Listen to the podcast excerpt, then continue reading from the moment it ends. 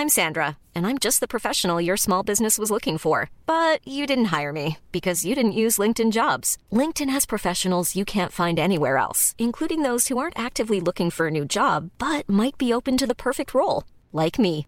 In a given month, over 70% of LinkedIn users don't visit other leading job sites. So if you're not looking on LinkedIn, you'll miss out on great candidates like Sandra. Start hiring professionals like a professional. Post your free job on linkedin.com/people today. El Banco Central Europeo quiere comprar deuda pública española y deuda pública italiana para rescatar a sus gobiernos.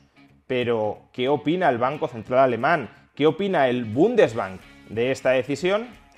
Pues digamos que no le hace demasiada gracia. Veámoslo. Hace unas semanas los tipos de interés y las primas de riesgo de la deuda pública española, de la deuda pública italiana, de la deuda pública portuguesa o de la deuda pública griega comenzaron a dispararse. Dado que el Banco Central Europeo va a poner fin a las compras de deuda pública de estos países periféricos y dado que la elevada inflación global y también la elevada inflación de la eurozona va a empujar al Banco Central Europeo a subir tipos de interés, esas subidas esperadas de tipos de interés, más el riesgo propio idiosincrásico de que si suben los tipos de interés de su deuda pública, estos estados altamente endeudados van a tener dificultades para poder hacer frente a la misma, todo esto motivó que los tipos de interés de su deuda pública se empezarán a disparar. En el caso de España, nuestro tipo de interés llegó a superar el 3%, en el caso de Italia el 4%, y la trayectoria era sostenidamente al alza. En las últimas dos semanas, sin embargo, los tipos de interés de la deuda pública española, italiana, portuguesa y griega se han moderado. No es que hayan regresado ni mucho menos a los niveles de hace unos meses, pero en el caso de la deuda pública española, por ejemplo, estamos más cerca del 2% que del 3%. ¿Y por qué se han moderado de manera significativa los tipos de interés de la deuda pública periférica en la eurozona? Pues por un lado, por los crecientes temores a una recesión global. Si hay una recesión global, es probable que la inflación se modere y es probable que los bancos centrales no suban tanto los tipos de interés como están anunciando. Si la inflación ya no es tan importante y la falta de crecimiento económico empieza a ser importante, pues quizá no se suban, como digo, tanto los tipos de interés o incluso en algunos casos se planteen bajar los tipos de interés. Esta revisión de las expectativas sobre el rumbo futuro que van a seguir los tipos de interés ya se ha trasladado, por ejemplo, al Euribor que si bien no está ni mucho menos en los niveles de hace meses, sí ha dejado de subir y ha empezado a bajar. Pero además hay un segundo factor por el cual los tipos de interés de la deuda pública periférica de Europa han empezado a bajar. Y es que el Banco Central Europeo se reunió de urgencia, cuando los tipos empezaron a subir hace unas semanas, para anunciar que iba a crear un nuevo mecanismo a través del cual se intentaría por decirlo llanamente, rescatar a España, a Italia, a Portugal o a Grecia en caso de que fuera necesario si sus tipos de interés se elevaran demasiado. Y en las últimas semanas hemos conocido más detalles sobre ese mecanismo aun cuando no se haya oficializado. Básicamente ese nuevo mecanismo consistirá en que los vencimientos de la deuda pública que ya tenga comprada el Banco Central Europeo en lugar de reinvertirse en las proporciones en las que hoy está invertida la deuda pública que ha comprado el Banco Central Europeo, imaginemos que el 20% de la cartera de deuda pública que tiene el Banco Central Europeo es deuda pública alemana. Pues si vence esa deuda pública y no quiere reducir significativamente el tamaño de su balance, aunque tampoco lo quiere ampliar, lo que debería hacer es recomprar con ese dinero deuda pública alemana. Si lo que vence es deuda pública alemana y tenías el 20%, para mantener el 20% tendrás que recomprar deuda pública alemana. Pues bien, lo que va a hacer es con los vencimientos dirigirlos sesgadamente a comprar deuda pública española, italiana, portuguesa o griega, de tal manera que los tipos de interés de la deuda pública periférica estén contenidos, no se desmadren. Y todo esto, claro, ha ayudado a que estos tipos de interés no se desmadren, porque los mercados no suelen apostar contra bancos centrales determinados. Los mercados tienen todas las de perder si apuestan contra el Banco Central, porque el Banco Central, si quiere, puede crear dinero para comprar deuda pública y por tanto moderar el precio de la deuda pública. Otra cosa es que suceda con la inflación en general. Las aguas parecía que empezaban a tranquilizarse hasta que ayer el presidente del Bundesbank, Joachim Nagel, lanzó un aviso a navegantes Cuidado con este nuevo instrumento que quiere crear el Banco Central Europeo para evitar que los tipos de interés de la deuda pública periférica se dispare, porque quizá no lo vamos a apoyar. Estos fueron los principales titulares, los principales mensajes que quiso lanzar Nagel en su discurso. En primer lugar, la prioridad absoluta del Banco Central Europeo es la estabilidad de precios y no hay que permitir que nada, ni siquiera consideraciones de sostenibilidad fiscal de algunos miembros de la eurozona, se interpongan. Textualmente, no hace falta señalar que nuestra misión, nuestra obligación es salvaguardar la estabilidad de precios. Necesitamos cumplir firmemente, completamente este mandato. Ni siquiera consideraciones fiscales deben interponerse en nuestro camino. Segundo mensaje, quien tiene la principal responsabilidad para rebajar los tipos de interés de la deuda pública periférica no es el Banco Central Europeo, son los propios gobiernos emisores de esa deuda pública periférica que tienen que persuadir a los mercados de que a medio largo plazo su horizonte financiero es sostenible, es decir, lo que tienen que hacer esos gobiernos es reducir sus déficits, reducir su endeudamiento y volver, por tanto, la deuda pública de esos países un activo más confiable y atractivo. Dice Nagel, son los Estados miembros los que ahora tienen la obligación de reforzar la confianza en su política fiscal futura. Tercer mensaje.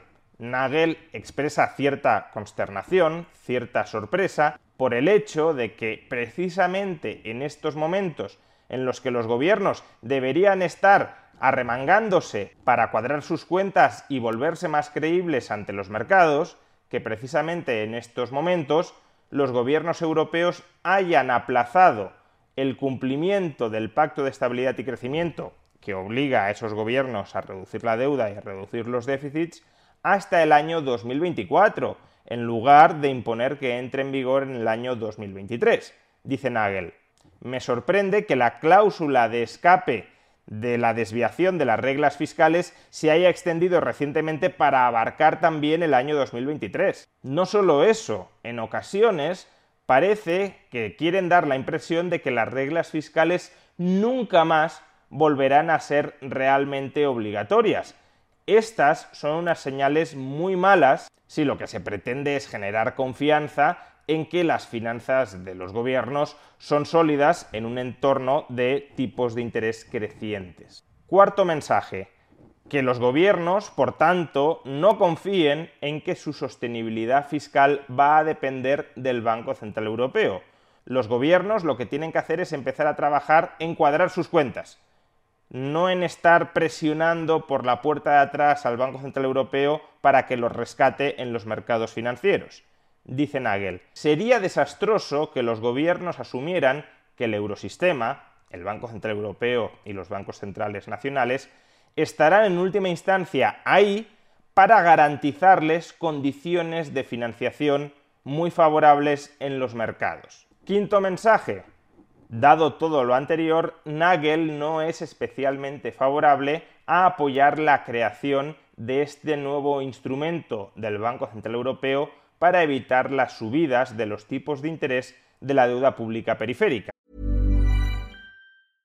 Cool fact a crocodile can't stick out its tongue. Also, you can get health insurance for a month or just under a year in some states. United Healthcare short term insurance plans, underwritten by Golden Rule Insurance Company, offer flexible, budget friendly coverage for you. Learn more at uh1.com. It's that time of the year. Your vacation is coming up. You can already hear the beach waves, feel the warm breeze, relax, and think about Work. You really, really want it all to work out while you're away. Monday.com gives you and the team that peace of mind. When all work is on one platform and everyone's in sync, things just flow wherever you are. Tap the banner to go to Monday.com. I'm Sandra, and I'm just the professional your small business was looking for. But you didn't hire me because you didn't use LinkedIn jobs. LinkedIn has professionals you can't find anywhere else, including those who aren't actively looking for a new job but might be open to the perfect role, like me. In a given month, over 70% of LinkedIn users don't visit other leading job sites. So if you're not looking on LinkedIn, you'll miss out on great candidates like Sandra. Start hiring professionals like a professional. Post your free job on linkedin.com/people today. Dice Nagel. En cualquier caso, me gustaría advertir en contra de utilizar la política monetaria para limitar el aumento de las primas de riesgo, dado que es virtualmente imposible establecer si una subida de la prima de riesgo está justificada por sus fundamentales o no lo está. Y es que la excusa que quiere utilizar el Banco Central Europeo para emplear su política monetaria en comprar deuda pública periférica y evitar así la subida de sus tipos de interés es que, según el Banco Central Europeo, estas subidas de tipos de interés se deben a la especulación pura y no están justificadas y, por tanto, si es una desviación especulativa y no fundamental, el Banco Central Europeo debería intervenir para que la política monetaria no se transmitiera de manera distorsionada por la especulación a través de los mercados financieros. Pero claro, aquí Nagel está diciendo, ¿cómo sabemos si el hecho de que Italia pague el 4,5% de tipos de interés eso es por especulación o eso es porque de verdad los inversores no se creen las finanzas públicas a medio y largo plazo del gobierno italiano y por tanto le están añadiendo una prima de riesgo que ellos sí consideran que está justificada habida cuenta de que Italia carga con una deuda pública del 150% del PIB. Y sexto mensaje, y probablemente el más importante. Cualquier nuevo instrumento que se cree para rebajar los tipos de interés de la deuda pública periférica deberá ser un instrumento que se utilice excepcionalmente y durante un periodo de tiempo muy breve. Dicho de otra manera, debería ser un instrumento que como mucho evite estallidos acelerados en los tipos de interés. Imaginemos que de un día para otro o en unas horas suben rápidamente los tipos de interés sin aparente justificación en los mercados. Bueno, esa subida puntual, ese repunte, ese estallido, se podría frenar, dice Nagel, con este nuevo instrumento. Pero para lo que no debería servir este nuevo instrumento es para bajar de manera estructural los tipos de interés de la deuda pública periférica. ¿Y por qué? Y esto es lo más interesante, porque dice Nagel que si los gobiernos nacionales quieren que sus tipos de interés bajen de manera estructural, el Banco Central Europeo ya tiene a su disposición otro mecanismo que creó en el año 2012, que es el mecanismo OMT. Bajo este mecanismo, el Banco Central Europeo puede facilitar la financiación de los estados que así lo soliciten con condicionalidad. Es decir, el Banco Central Europeo les pondría deberes a los gobiernos que soliciten la ayuda para que efectivamente los termine ayudando. Y dice Nagel, si ya tenemos este instrumento, no tiene ningún sentido crear otro salvo que cumpla una misión, un cometido distinto al de la OMT. Por ejemplo, que sea un instrumento de intervención muy rápida para poner coto a subidas vertiginosas y a muy corto plazo de los tipos de interés, pero desde luego no, como decía, para rebajarlas estructuralmente, porque entonces estaríamos creando otro instrumento para bordear, para inaplicar el mecanismo de la OMT, y dice Nagel, el Tribunal Constitucional alemán ya ha dictaminado que el instrumento OMT es legal, es constitucional y por tanto, si queremos bajar estructuralmente el coste de financiación de la deuda pública periférica, el que hay que utilizar es ese. No hay que hacer trampas creando otro que no implique condicionalidad y que rebaje estructuralmente el coste de financiación. Dice Nagel, sería crucial que el nuevo instrumento tuviese una naturaleza estrictamente temporal para rebajar de manera estructural los costes de financiación de los estados de la eurozona Ya existe el programa OMT que todos vosotros conocéis. El programa OMT está sujeto a claras condiciones, a condicionalidad. Y esto es muy importante desde una perspectiva legal. Es decir, que para que la política monetaria interviniendo en los mercados para rebajar tipos de interés sea legal, tenga encaje legal, tiene que tener condiciones, tiene que haber condicionalidad.